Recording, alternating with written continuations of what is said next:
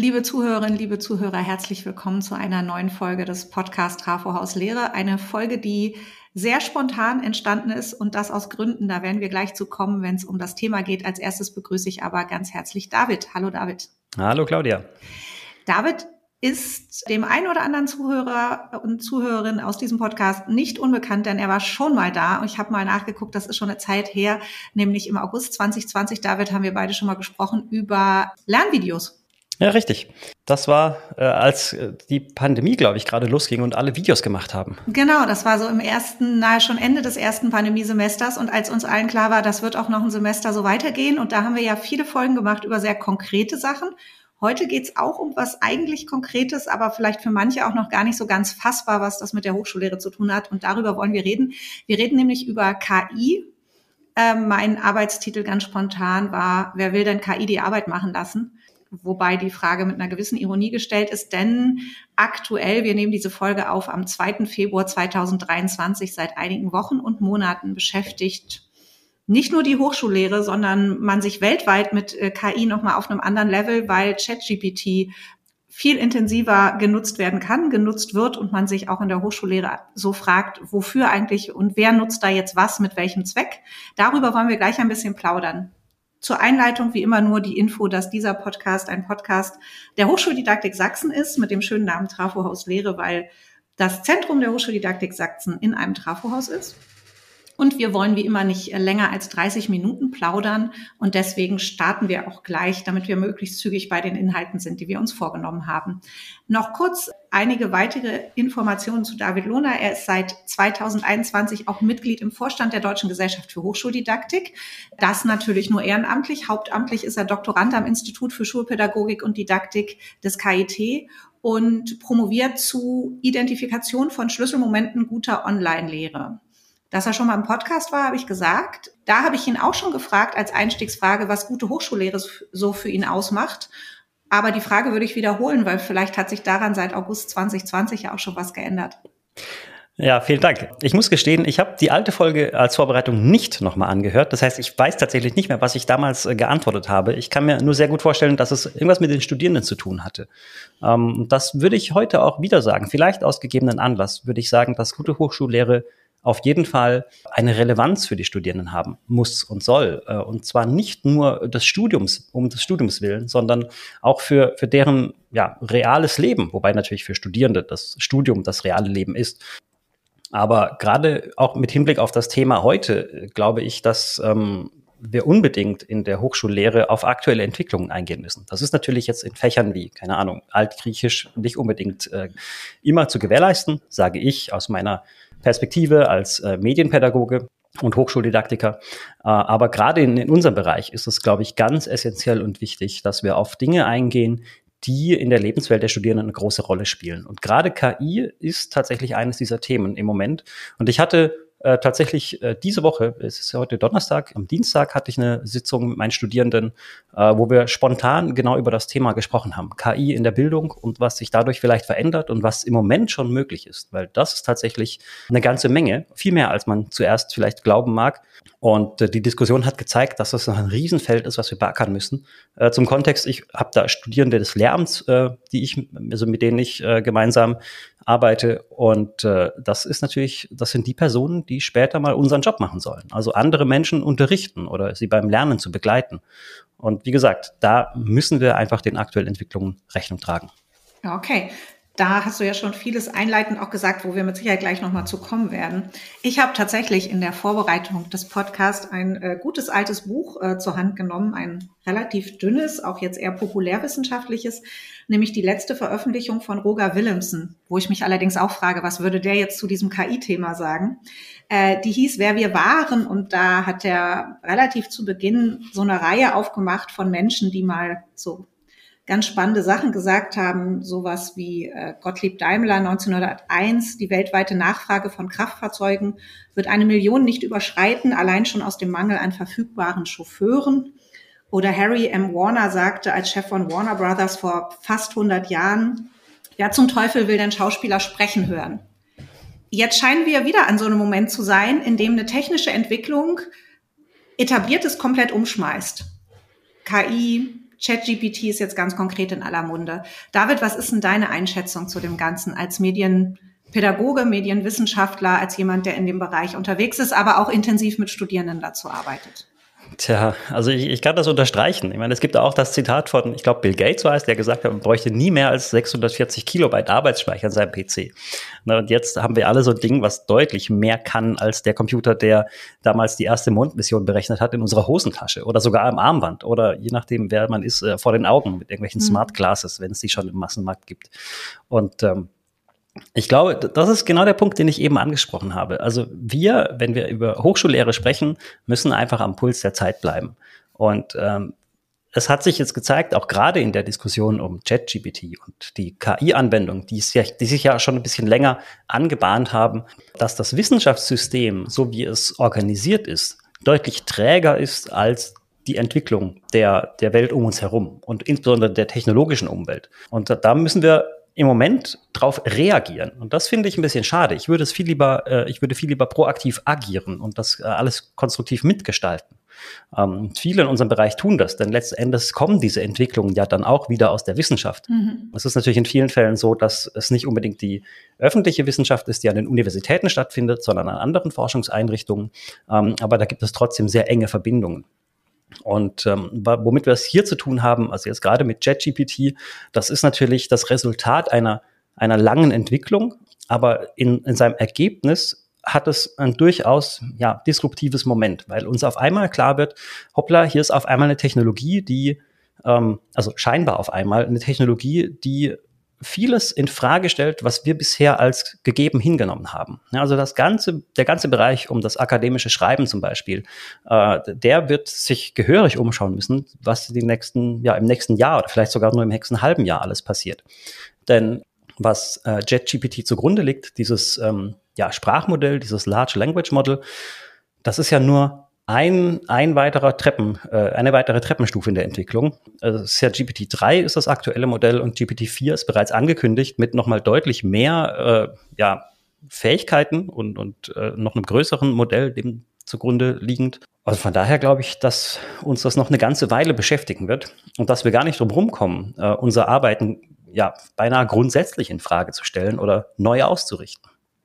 Okay, jetzt habe ich natürlich schon wieder ganz viele Rückfragen nach so einer Antwort. Du hast gesagt, es hat sich schon länger angebahnt. Versuch uns doch nochmal und vielleicht auch den ein oder anderen Zuhörer oder Zuhörerin oder auch mich, die ich mich tatsächlich noch nicht so intensiv damit beschäftigt habe, mitzunehmen. Wie lange hast du das schon sich anbahnen sehen? Oder was hat sich da so lange angebahnt? Aha, wie lange haben wir Zeit? Bis morgen früh? Ich glaube nicht. Ähm, also ich kann ja mal kurz schildern, wie ich generell auf das Thema äh, gekommen bin und dass ich mich so etwas intensiver mit auseinandergesetzt mhm. habe. Ich habe nämlich ähm, vor ja, knapp zwei Jahren etwa, als ich mich noch sehr viel mit Erklärvideos und Lernvideos auseinandergesetzt habe, haben wir äh, am Karlsruher Institut für Technologie, wo ich damals am ZML tätig war, einen Online-Kurs äh, gestaltet und zwar mit unserem Institut für die Technolo Technik der Informationsverarbeitung. Und das sind die Leute, die äh, jetzt nicht Informatik als Wissenschaft betreiben, sondern die Technologien dafür entwickeln. Und die haben einen Online-Kurs ähm, erstellt zum Thema maschinelles Lernen. Und äh, dort ging es genau um die Prozesse, äh, die jetzt ChatGPT zugrunde liegen. Wie funktioniert eigentlich so ein Deep Learning Modell oder ein Maschinenlernen Modell und wie kann man das selbst programmieren? Und wenn man natürlich so einen Kurs als ja, Didaktiker begleitet, muss man natürlich den Autorinnen und Autoren immer wieder Rückfragen stellen, ob man das richtig verstanden hat, weil wir ja die Aufgabe hatten, das medial korrekt umzusetzen und zu vermitteln. Und da wurde mir tatsächlich erstmal klar, wie diese Technologie funktioniert, nämlich dass es im Grunde, also ganz große Anführungszeichen, im Grunde ist es nur Statistik und Mathematik, die dahinter liegt. Denn dieses Sprachmodell ähm, würfelt im Grunde nach jeder Silbe oder nach jedem Begriff, jedem Wort, was als nächstes kommen könnte. Und die Statistik, die dahinter liegt, die hat ganz viele Texte gelernt, also ich glaube, dass die gesamte Wikipedia etwa drei Prozent dieser, dieses, dieser Trainingsdaten, also des zugrunde liegenden Datenmaterials ausmacht. Also da sieht man, wie viel das ist. Mhm. Und nach jedem Wort wird neu gewürfelt, welches Wort könnte als nächstes kommen? Was ist statistisch wahrscheinlich? Und allein auf dieser Berechnung entstehen die Texte. Natürlich gibt es da noch wahnsinnig viele Parameter. Also dieses äh, GPT-3-Modell hat, glaube ich, 175 Milliarden Parameter, die da berechnet werden müssen. Und äh, das funktioniert aber trotzdem sehr, sehr gut. Und äh, mit meinem Hintergrund äh, als äh, studierter Germanist, damals noch auf Lehramt, hatten wir im Fach Linguistik auch tatsächlich gar nicht unbedingt mit Sprache gearbeitet, sondern wir haben Mengenlehre gemacht. Also welche Begriffe in der Sprache gehören zu welcher Kategorie zum Beispiel. Also da sieht man, dass Sprache ganz viel äh, mit, mit so Statistik oder mathematischen Regeln zusammenhängt oder sich darüber ausdrücken lässt. Und das erklärt natürlich, warum das dann so gut funktioniert. Und das ist die eigentliche Krux auch bei der Sache. Es ist halt eigentlich ein statistisches Zufallsmodell, was zufällig jedes, oder nicht zufällig, aber sehr plausible Aneinanderreihungen von Wortketten bildet. Mhm. Da entstehen keine Informationen neu oder das Modell weiß eigentlich nichts, sondern es gibt nur wieder, was wahrscheinlich sein könnte. Und die Trefferquote ist außerordentlich gut, also wirklich wahnsinnig gut. Ähm, aber das erklärt auch, weshalb sich die Wissenschaftswelt so, ja, nicht drüber aufregt, aber das so schockiert hinnimmt, weil die Texte sehr gut sind und gleichzeitig aber auch sehr falsch sein können. Ähm, also wenn man zum Beispiel das Modell bietet, irgendwie einen Aufsatz zu schreiben oder einen Absatz zu schreiben und Quellen zu nennen, dann stehen da Quellen drin, aber das sind Quellen, die nur statistisch plausibel klingen. Das heißt, da stehen vielleicht Autorinnen und Autoren drin, die zu einem bestimmten Thema tatsächlich publiziert haben. Aber wenn man dann, und das habe ich einmal ausprobiert, die Quelle tatsächlich sucht, die genannt wird, stellt man fest, entweder dieser Aufsatz, der da genannt wird, ist nicht von den Autorinnen und Autoren oder er ist in einer anderen Zeitschrift oder es, es stimmt alles. Autor, Titel des Aufsatzes stimmt, ähm, Zeitschrift stimmt, aber dann, dann stimmt die Seitenzahl nicht. Und dann wird mhm. die Seitenzahl in, eine, in eine Ausgabe dieser Zeitschrift verlegt, die nie erschienen ist, wie Band 47 statt eben Band Nummer 3 oder sowas. Ähm, und äh, das zeigt mir, dass, dass wir da ganz äh, vorsichtig draufschauen müssen, was da an Informationen rauskommt und dass man das immer prüfen muss und dass wir das sicherlich nicht alles automatisiert äh, einfach stehen lassen können. Was empfiehlst du dann, wenn jetzt ein Lehrender, eine Lehrende aus der Hochschule ähm, sich als Hochschuldidaktiker fragt und sagt, boah, jetzt kommt hier die berühmt-berüchtigte vorlesungsfreie Zeit. Ich habe Studierende, die sitzen an Hausarbeiten. Die werden das doch jetzt nutzen. Wie gehe ich denn damit um? Hm, das ist eine gute Frage. Ähm, aber über die Frage machen sich gerade sehr, sehr viele kluge Menschen Gedanken. Äh, und einer davon ist zum Beispiel der Christian Spannagel von der PH mhm. Heidelberg. Der hat, ähm, also der teilt seine Dokumente, wie er zum Beispiel Hausarbeiten betreut und bewertet und der hat drin stehen, äh, ihr dürft technische Hilfsmittel nutzen, tun wir ja alle auch, ne? Auch Word ist ein technisches äh, Hilfsmittel oder Zotero und Citavi. Und er sagt aber, ihr dürft auch diese KI-Generatoren äh, verwenden, aber dann müsst ihr, liebe Studierende, angeben, in welchem Teil der Arbeit ihr das gemacht habt und was ihr quasi als Eingabeaufforderung, als sogenannten Prompt in diese KI eingegeben habt, ja, um zu prüfen, was kommt bei raus. Und natürlich kann man die Verantwortung für die Korrektheit der Aussagen eines solchen KI-Modells nicht abgeben. Das heißt, die Studierenden oder auch ich, wenn ich es selbst in meinen eigenen Schreibprozess nutze, wir sind immer dafür verantwortlich, äh, selbst zu prüfen, ob die Angaben und die Informationen, die da drin stehen, insbesondere natürlich dann die Quellen, dass die korrekt sind. Ja, äh, danke, danke, dass du das geteilt hast. Äh, Christian Spannagel ist tatsächlich auch so auf dieser Liste, um mal ihn in den Podcast einzuladen und mit ihm darüber zu reden, aber auch über manch anderes. Der macht ja einige sehr spannende ähm, Vorlesungen und äh, Ansätze in der Hochschullehre. Das ist mit Sicherheit äh, eine Option. Was haben denn, du hast gesagt, du hast auch mit Studis diese Woche erst darüber gesprochen. Was sagen denn die Studierenden? Ja, also die sind, also die teilen sich in unterschiedliche Lager auf. Es gibt die, die das schon nutzen äh, und dann entweder auch reflektiert nutzen oder weniger reflektiert nutzen, sondern das einfach als äh, Hilfestellung annehmen und es gibt diejenigen, die äh, davon vielleicht noch gar nichts oder fast nichts gehört haben. Also das, das trifft man immer wieder. Die Spannbreite mhm. ist da sehr, sehr groß. Was, Entschuldige, was sagst du in einem Studie oder was haben die Studierenden untereinander sich gesagt, wenn da jemand sagt, Chatbot habe ich noch nie gehört? Ähm, Wie kann man es kurz beschreiben, was das überhaupt ist? Was ein Chatbot ist? Oder? Was ChatGPT zum Beispiel ist. Also wenn da jetzt Studis sind, die sagen, wie habe ich noch nie was von gehört, was ist denn das? Also ich sage dann immer, es ist im Grunde ein Chatbot. Das kennen wir inzwischen alle mhm. aus dem Support von unserem, was weiß ich, Mobilfunkanbieter. Äh, nur, dass die manchmal dort so banal gestrickt sind, dass es im Grunde nur ein Menü ist, durch das ich mich durchklicke. Und dann kriege ich immer drei Antworten und am Ende fragt er mich, war diese Information hilfreich? Und dann kann ich auch sagen, ja, nein oder ich möchte mit einem Support-Mitarbeiter sprechen. Und äh, was, was jetzt ChatGPT besser macht, ist, dass, dass es tatsächlich unsere Eingaben äh, versteht und Antworten liefert, die tatsächlich funktionieren. Und zwar Antworten im Sinne einer Antwort liefert und nicht wie zum Beispiel eine Suchmaschine eine Liste möglicher Antworten. Okay. Und jetzt zurück zu der eigentlichen Frage. Du hast gesagt, es sind mehrere Lager, die sich dadurch auch so aufmachen. Eben die, die sagen, habe ich mich noch gar nicht mit beschäftigt. Den kann man dann, du hast gerade was geliefert, aber die Studierenden liefern mit Sicherheit auch was an Erläuterung und Erklärung. Was gibt's denn noch so für Stimmung bei den Studierenden? Tja, also das ist sehr, sehr gemischt. Ähm, viele nutzen das und also ich habe, muss ich gestehen, das natürlich gleich so geframed, dass das erst als technisches Hilfsmittel zu begreifen ist. Ähm, mhm. Dass man natürlich damit auch potenziell äh, sehr viel Schindluder treiben kann. Ne? Also gerade mit dem Sprachmodell, äh, ich kann natürlich Hausarbeiten schreiben lassen, aber äh, da wir in unserem Seminar auch oft über die gesellschaftlichen Implikationen von solcher Technik ähm, sprechen, sind natürlich auch so Stichworte wie Fake News und sowas nicht weit. Und man sieht auch sehr schnell, dass Studierende da auf einmal relativ weit denken und äh, sehr viele ähm, Ideen haben, wie man damit umgehen könnte. Und meine Rolle als Dozent ist es dann immer ein Stück weit gegenzuhalten. Also das ist so ein bisschen meine Art, dass wenn jemand sagt, ist doch alles wunderbar, dann halte ich dagegen und sage, ja, aber man kann doch damit auch wahnsinnig viel Blödsinn machen. Und findet ihr es okay, wenn manche schummeln könnten, weil sie sich diese Software leisten können und andere, die den Zugang gar nicht haben. Und das sind tatsächlich ja auch reale Dinge, mit denen wir uns in der Bildung rumschlagen müssen. Also rumschlagen müssen im Sinne von, die wir ähm, diskutieren sollten.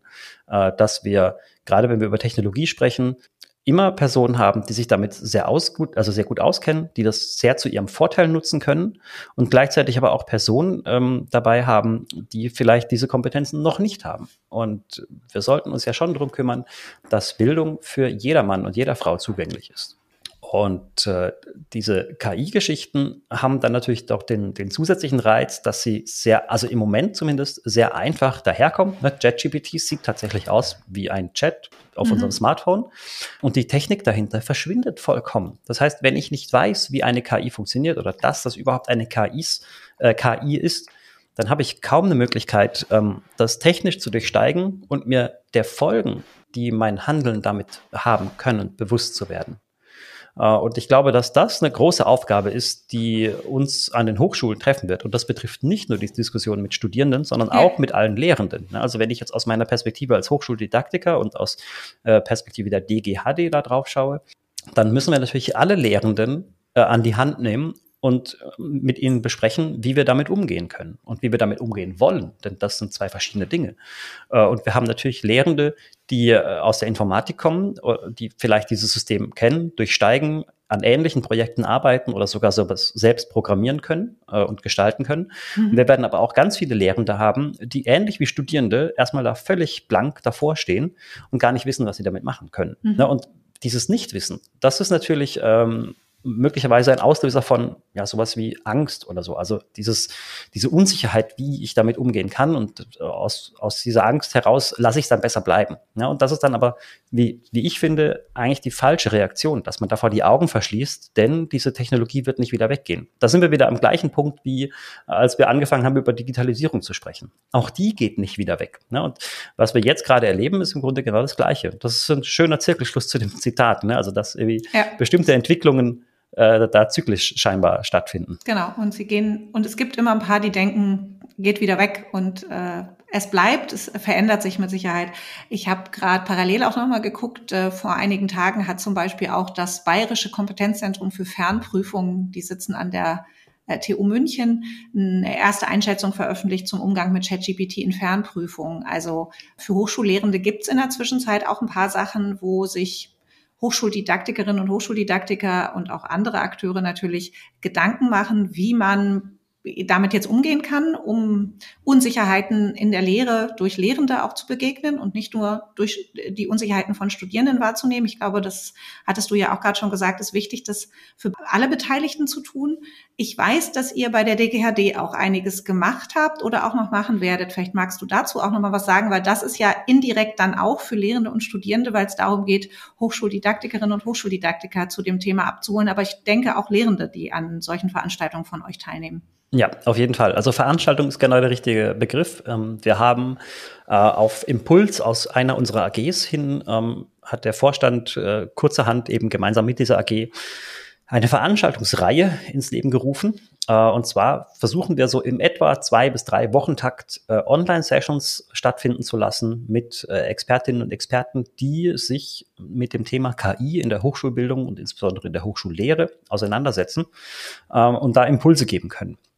Und den Auftakt hat äh, Professorin Doris Wessels von der FH Kiel gemacht, die nochmal ganz grundlegend erläutert hat, weil das einfach ihr Forschungsgebiet ist, was denn ChatGPT, also dieses Large Language Model, GPT-3, was dahinter steckt, was das ist, was das mhm. kann, wie das funktioniert und auch, und das halte ich für extrem wichtig, wo das herkommt, also ein bisschen die Hintergründe beleuchtet, äh, welche Firma hat das gegründet, welche Interessen stecken da vielleicht dahinter, da kann man ja. natürlich sehr viel spekulieren, aber dann auch aufgezeigt, okay, wir haben es hier mit äh, dem Produkt eines amerikanischen Unternehmens zu tun, äh, das ist sehr gut. Es gibt natürlich konkurrierende Produkte im asiatischen Raum.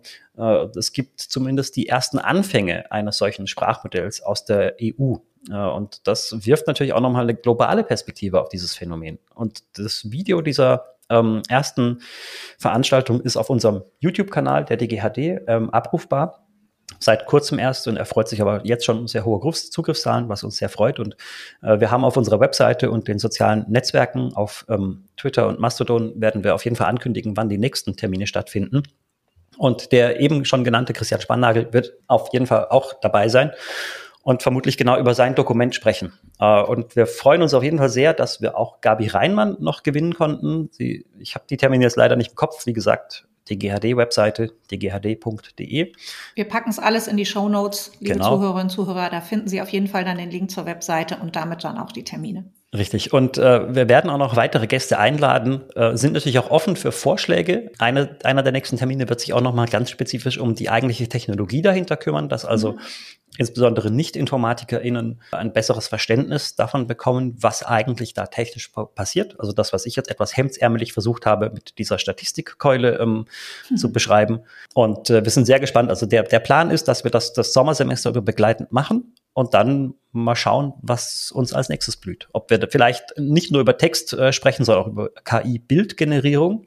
Das ja. ist ja insbesondere für Studiengänge wie beispielsweise Architektur ganz interessant.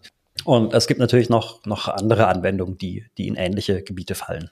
Ja, sehr schön. Äh, vielen herzlichen Dank. Ich, an dieser Stelle von mir ein Dankeschön an die DGHD, dass sie sowas organisiert. Ich finde, das ist wirklich auch wichtig als äh, Fachgesellschaft da. In dem Fall erstmal in erster Linie die Hochschuldidaktikerinnen und Hochschuldidaktiker zu unterstützen, aber Lehrende und Studierende werden davon ja auch profitieren, dass man da besser aufgestellt ist, weil auch die Community, also die der Hochschuldidaktikerinnen und Hochschuldidaktiker, muss ja wissen, was das ist, wie man damit umgeht und eben nicht nur Wissen, sondern äh, Kompetenzen erhalten, äh, sich dieser Entwicklung auch anzunähern. Ich würde gerne noch mal eine Brücke schlagen, weil wir schon so langsam in die letzten fünf Minuten unseres Podcasts hineinrauschen. Du hast in deiner Einleitung gesagt, dass es ja, die Herausforderung ist da auch am Puls der Zeit zu bleiben. Dann bin ich auf das Stichwort gegangen, dass sich das schon länger anbahnt. Da sind wir noch mal ein bisschen genauer reingegangen. Du hast aber auch gesagt, dass du die Schwierigkeit natürlich siehst oder Herausforderung, dass Universitäten und das Wissenschaftssystem doch ganz schön träge Organisationen sind. Und wenn dann sowas kommt, dann äh, überrennt es die so ein bisschen. Und dass du dir da eigentlich was anderes wünscht. Hast du Ideen, wie man da vielleicht sich auch besser vorbereiten könnte auf das, was kommt? Ich weiß, das ist eine große Frage, aber was sind denn deine Ideen, wie man eigentlich als Organisation Hochschule besser mit solchen Situationen umgehen könnte oder anders? Tja, wenn ich da eine Lösung hätte, würde ich vermutlich nicht hier sitzen und nur in der Mikrofon sprechen, sondern ganz andere Dinge tun. Nein, keine Ahnung. Äh, nein, Quatsch. Ähm, also erstmal, auch wenn das so klingt, als wäre eine träge Organisation schlecht, heißt es das nicht unbedingt. Ne? Also wenn wir die agilste Organisation der Welt wären, nach jedem Trend sofort hinterher springen würden, dann wäre Hochschule auch nicht das, was sie jetzt wäre, glaube ich. Also ja. von daher so eine gewisse Resilienz, die diese Trägheit mit sich bringt, ist ja vielleicht auch nicht ganz verkehrt. Ich denke aber, ähm, dass wir, und das ist möglicherweise Aufgabe jedes Einzelnen, jeder einzelnen Hochschulangehörigen, die in der Lehre unterwegs sind, dass wir unsere Lehrveranstaltungen und die Seminarinhalte oder auch Vorlesungsinhalte, dass wir die viel häufiger und in einem viel schnelleren Takt an unsere Umwelt anpassen müssten. Das ist so ein bisschen das, was ich ganz zu Beginn gesagt habe. Ich finde, dass Lehre eine Relevanz für die Studierenden haben muss. Äh, und zwar für ihr jetziges Leben. Nicht nur unbedingt für das, was sie vielleicht später im Beruf machen wollen.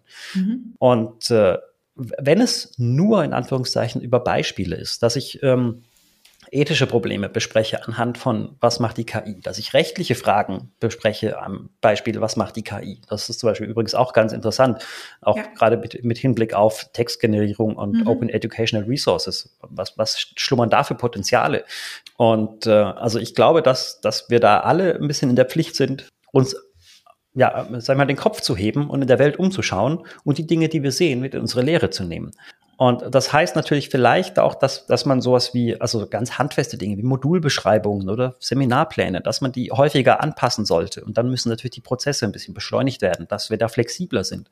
Ähm, und natürlich auch, und ich glaube, das ist so ein roter Faden, der sich durch den ganzen Podcast hier durch alle Folgen bisher zieht, äh, wir Lehrenden äh, brauchen dafür einfach mehr Zeit.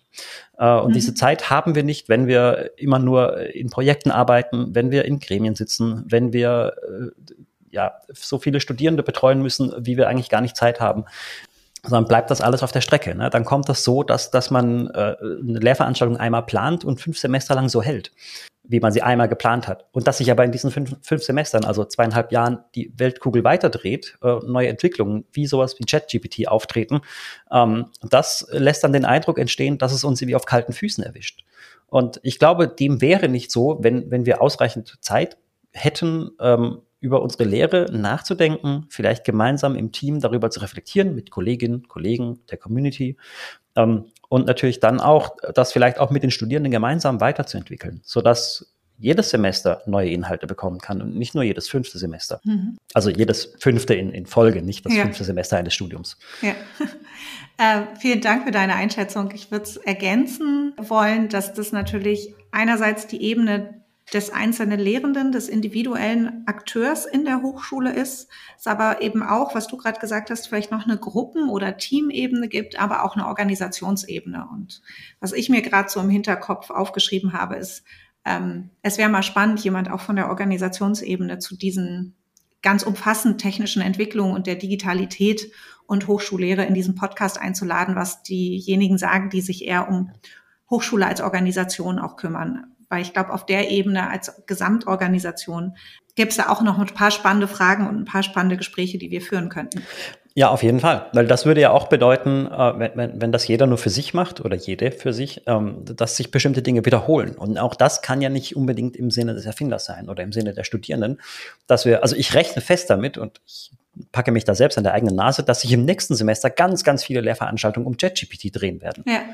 Und das, ich weiß nicht, wie sinnvoll das ist. Natürlich ja, denkt ja, jeder und ich ja auch, ähm, dass wir da unser, unser eigenes Ding da reinbringen können und dass es das Wertvollste ist, was die Studierenden überhaupt lernen können. Ähm, aber ich glaube, dass natürlich eine Abstimmung mit anderen Lehrenden davor im Vorfeld das viel besser schärfen könnte, was wir da behandeln. Ne, also auch ich, ich müsste mich eigentlich auch mit Kolleginnen und Kollegen zusammensetzen und sagen, okay, macht ihr was dazu? Was genau macht ihr? Das will ich das selber besprechen. Mhm. Ähm, damit die Studierenden tatsächlich unterschiedliche Aspekte kennenlernen und nicht fünfmal das Gleiche nur oberflächlich behandeln. Naja, und das wäre ja auch wieder Ressourcen schon für die Ressource Zeit der Lehrenden, was ja. du auch gerade angesprochen hast. Ne? Also da muss jetzt nicht jeder Ressourcen Omas reinstellen. Und ein anderes Beispiel, was wir vor einigen Jahren mal hatten, war, als das äh, Flipped oder Inverted Classroom Modell sehr gehypt wurde und auf einmal alle machten Flip und Inverted Classroom und dann macht es nämlich auch keinen so, solchen Sinn mehr, wenn es auf einmal ganze Studiengänge so gemacht werden, mhm. vor allem wenn es nicht abgestimmt ist. Äh, eine andere Chance würde ich jetzt aber auch noch nutzen. Äh, diejenigen, die die ganzen letzten Folgen dieses Podcasts gehört haben, werden jetzt so und täglich grüßt das Murmeltier-Momente haben. Es ist anscheinend mal wieder in diesem Podcast auch mein Werbeblock gefragt für das, äh, die Papiere des Wissenschaftsrates aus dem letzten Frühjahr. Im Frühjahr 22 hat der Wissenschaftsrat ähm, zwei Papiere veröffentlicht. Einmal zum Thema Digitalisierung in der Hochschullehre und eins ganz allgemeine Empfehlungen zur Hochschullehre und ganz viel von dem, was David vor einigen Minuten gesagt hat, eben auch Lehrenden und Ressourcenplanung von Lehrenden, Lehre anders sehen, vielleicht auch flexibler sehen oder fluider sehen an einigen Punkten. Wer mal in die Papiere reinguckt, findet da sogar ganz konkrete Hinweise, wie sowas aussehen könnte. Und wenn wir von dem einiges wirklich in den Lehralltag in deutsche Hochschulen kriegen würden, dann wäre vielleicht einigen dieser Aspekte sogar schon Rechnung getragen. Das auf jeden Fall. Also, treffend, dass heute tatsächlich der 2. Februar ist, denn der 2. Februar ist Murmeltiertag. Ah. Ja, ist tatsächlich so. Nicht. Doch, äh, öfter mal den Film schauen. Ja, äh, äh, okay, jetzt weiß ich, was ich am Wochenende mache. Genau. Ja, also diese, diese Papiere sind natürlich ähm, sinnvoll und, und gut zu lesen. Nur wie du schon sagtest, man, man muss sie in die Praxis bringen. Und das genau. ist eine Herausforderung, der wir uns stellen müssen und für die wir natürlich auch Zeit brauchen. Aber ich bin da guter Dinge, Denn es tut sich gerade viel und die, die Resonanz auch insbesondere auf diese Reihe, die wir als DGHD jetzt starten, ähm, mit diesen Live-Sessions, äh, die Resonanz ist extrem groß. Das heißt, es bewegt wahnsinnig viele Menschen, die sich dafür interessieren und die Diskussionen, also gerade auch just heute findet ein Barcamp statt zum Thema Lernen mhm. mit KI, äh, hauptsächlich glaube ich, oder sehr stark im, im, Schulbereich verhaftet. Aber auch da ist die Resonanz unheimlich groß ähm, und das zeigt mir, dass sehr, sehr viele Menschen gewillt sind, an diesen Themen zu arbeiten und diese Fragestellen zu diskutieren. Und das stimmt mich sehr positiv, dass wir da konstruktiv mit umgehen werden und das nicht einfach über uns ergehen lassen und die Augen davor verschließen. Und vielleicht kann uns dabei ja KI auch helfen. Äh, jetzt komme ich aber schon zu meiner Abschlussfrage, die ich im Moment jedem Gast in diesem Podcast stelle, nämlich die Frage, welches Wort, und ich fände es super, wenn du dich auf ein Wort konzentrieren könntest, sollte in Hochschulen häufiger verwendet werden und welches Wort seltener? Häufiger gemeinsam und seltener, zumindest im Moment, ChatGPT. Okay. Äh, da lassen wir es doch einfach mal stehen und jeder kann sich seine Gedanken machen, was damit gemeint war, denn wir haben die 30 Minuten schon gerissen. Wie soll es bei dem Thema auch anders sein?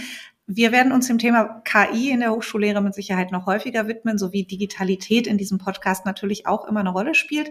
Wir freuen uns über Vorschläge, wen wir nochmal einladen sollen. Wir freuen uns aber auch über Vorschläge von Themen, die müssen nicht mit diesen eben angeklungenen Themen zu tun haben. Sie müssen nur immer was mit der Hochschullehre zu tun haben.